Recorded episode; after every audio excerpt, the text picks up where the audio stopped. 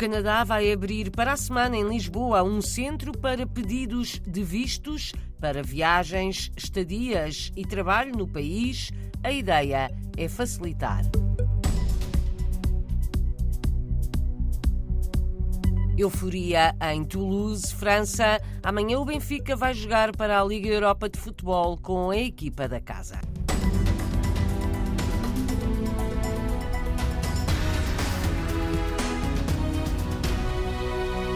Canadá vai abrir um centro de requisição de vistos em Lisboa. A ideia é proporcionar aos portugueses mais flexibilidade e facilidade para visitarem, estudarem e trabalharem no país. O anúncio foi feito pelo governo canadiano em comunicados enviado à agência de notícias Lusa. O novo centro vai ficar localizado no Campo Grande, em Lisboa. Deverá abrir na próxima segunda-feira, dia 26. Os portugueses já beneficiam da isenção de visto para viajar para o Canadá até seis meses. O novo centro deverá facilitar os pedidos para uma estadia mais prolongada. De acordo com o recenseamento canadiano de 2021, viviam quase 450 mil pessoas de origem portuguesa neste país da América do Norte. A poucos dias de os partidos políticos se fazerem à estrada em campanha eleitoral, a Antena 1 abriu a emissão aos jovens para debaterem o futuro político do país. Foi esta manhã no programa Consulta Pública, a partir de Nova York. Inês Ayer, designer, revelou do que é que precisa para voltar para Portugal. Teria a ver com a questão da habitação, de hum, garantir que ao regressar a Portugal é possível ter uh, uma casa com condições dignas e também ter acesso a tudo uh, o que a rede metropolitana tem a oferecer em termos de, de saúde educação para eventuais uh, filhos. Eu penso que também a questão de constituir família em Portugal continua a ser um grande ponto que me fará voltar mas penso que eh, sem a resolução desta disparidade salarial que se vem a, a, efetuar, e eu no meu caso, além de trabalhar aqui nos Estados Unidos, tenho também uma empresa, uma empresa própria, penso que aquilo que é a valorização de profissões criativas em Portugal ainda não me faz dar esse passo de, de regresso. A valorização de profissões criativas, salários mais altos e habitação digna são condições para que Inês Aer pense regressar a Portugal. Sobre as próximas eleições legislativas a 10 de março, aconselha os portugueses, os jovens, a fazerem comparações entre programas eleitorais. Conta que vê debates entre políticos na televisão, na RTP Play, na plataforma online mas acha que não chega. Tive a oportunidade de poder acompanhar mais de perto, através também da RTP Play, os principais debates e penso que em todos os debates tem havido muito este discurso pouco elucidativo em termos de comunicar eh, que medidas é que existem para os portugueses e muito mais uma postura de combate do que de apresentar soluções e medidas. Por isso, ainda mais do que sendo discutido nos debates, eu acho que a leitura de, de todos os programas eleitorais tem-me facilitado muito mais a compreensão e a comparação das medidas dos diferentes partidos, tanto nos temas de educação, de saúde e habitação e também do tema dos jovens. Por isso, eu aconselhava todos os jovens que também nos estão a ouvir para tomarem um voto informado, visitarem, por exemplo, sites programaseleitorais.pt ou os comparadores de programas que existem, de forma a compreenderem e terem um voto informado ao lerem o que é que são relativamente as medidas que cada partido propõe e não apenas ficarem pelos debates que temos visto até agora. O conselho de Inês Aer, que se apresenta como designer humanista. Representa um coletivo chamado Manifesto, uma plataforma que quer acolher ideias dos jovens para um Portugal de oportunidades que chama por uma nova geração de líderes. Estou a citar o que está escrito na apresentação desta plataforma.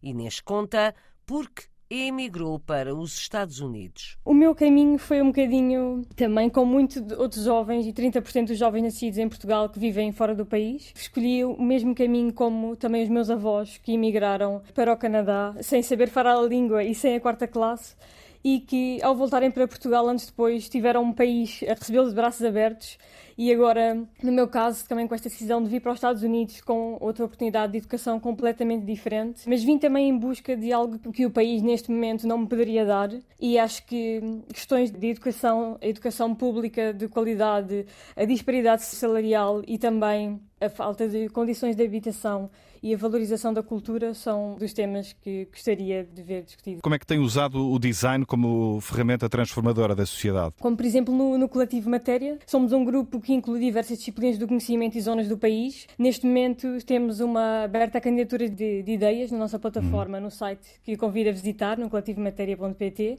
no qual estamos a recolher ideias para em breve anunciar uma próxima fase de materialização e o nosso objetivo é este mesmo de colmatar a falta de representatividade dos jovens, não só na política, mas também em todas as áreas da liderança nas organizações, porque queremos influenciar o futuro que queremos criar e democratizar também o palco de quem quer ter voz na matéria. Inês Ayer ainda não chegou aos 30 anos, é uma das fundadoras do coletivo Matéria.pt, uma plataforma online aberta a ideias dos jovens para Portugal. Inês é designer, vive e trabalha em Nova York. Foi ouvida esta manhã no programa Consulta Pública da Antena 1, conduzido pelo jornalista Nuno Rodrigues. Muitos portugueses na região francesa de Toulouse preparam-se para amanhã assistirem ao jogo Toulouse-Benfica, segunda mão do play-off de acesso aos oitavos de final da Liga Europa de Futebol. O treinador da equipa francesa diz que este vai ser o jogo mais importante da época para o Toulouse, região onde vivem muitos portugueses. Vítor Gabriel Oliveira é um deles. Foi eleito no final de novembro conselheiro das comunidades portuguesas na região Toulouse-Bordeaux. É também dirigente da SEDES Europa, é a Associação para o Desenvolvimento Económico e Social. Natural de Coimbra, está em França há quase 12 anos. Conta que há muita euforia por causa do jogo Toulouse-Benfica comunidade está muito expectante que o Benfica ganhe. Não será um jogo nada fácil. O Benfica ganhou pela margem mínima em Lisboa. O Toulouse não podia disponibilizar mais bilhetes para os portugueses porque também tem a massa adepta deles. Portanto, o estádio estará composto, mas eh, com certeza com mais adeptos do Toulouse do que do Benfica, até porque o Toulouse não é uma equipe que esteja habitualmente nas competições europeias. Portanto, começa a ser uma novidade para o Toulouse. Será um jogo difícil, mas o Benfica terá muito apoio no estádio. Sei que o estádio tem cerca de 30 mil pessoas e está completamente cheio. Os bilhetes atingiram um valor, bilhetes mínimos atingiram um valor de três dígitos, portanto, isso diz bem da euforia e da, da procura que os adeptos fizeram pelos bilhetes. É? Haverá também adeptos portugueses no lado do, dos adeptos do Toulouse, porque há muitas pessoas que, ou os filhos jogam, por exemplo, no, no Toulouse, ou têm relações com várias instituições francesas que disponibilizaram bilhetes para o jogo. Portanto, acredito que não terá completamente dividido, ou seja, haverá alguma massa adepta uh, junto dos adeptos do Toulouse, alguma massa adepta do Benfica, portanto, e fora, fora do estádio também, em vários restaurantes, em vários cafés, em várias associações, etc está-se a preparar o dia da manhã para se ver o jogo. Acredita que serão milhares os portugueses que se vão deslocar eh, dentro de França, nessa região, Bordeaux, Toulouse? Sim, sim, sim. Acredito que o estádio terá no mínimo, no mínimo, 4, 5 pessoas do Benfica, no mínimo, não é? Mas serão milhares de pessoas que estarão no estádio. Aliás, este é um estádio de boa memória, não é? Para a seleção de rugby, o único jogo que ganhou no, no, último campeonato do mundo foi naquele estádio. Então é um estádio de boa memória para os portugueses. O Vítor eh, Gabriel Oliveira, posso saber se tem algum clube de futebol que seja adepto? Ou seja, quer saber se é benfiquista? Não, sou, sou adepto do Foco do Porto, mas quem está fora, e eu joguei futebol até aos 20 anos, e a maneira como vejo futebol é que quando as equipas portuguesas jogam nas competições europeias, somos todos portugueses e, portanto, eu aqui torço todo a torcer completamente pelo Benfica, mas se fosse o Sporting era igual ou outra equipa portuguesa a jogar aqui. É um momento de festa. Claro que sim, é um momento de festa. Nada ultrapassa 2016 e termos sido campeões europeus aqui em França. Foi o auge para qualquer adepto de futebol, ou seja, ser campeão no país onde trabalha e vive e ganhar nesse país, ou próprio país onde, onde está, isso é, é o auge. Também, também muda um bocadinho a maneira como os franceses passaram a ver uh, o futebol em Portugal e respeito que têm hoje pelo que se, que se faz em Portugal, também a nível não só de jogadores de formação, mas também a nível de treinadores e aquilo que exportamos neste momento para o mundo inteiro a nível de esporte. Fez muito por nós aquela vitória em 2016. Já passaram mais de sete anos e continua a ser o auge para portugueses em França. A conquista do Campeonato Europeu de Futebol quando Portugal venceu em Paris a seleção francesa. Amanhã é dia do Benfica se deslocar ao estádio do Toulouse.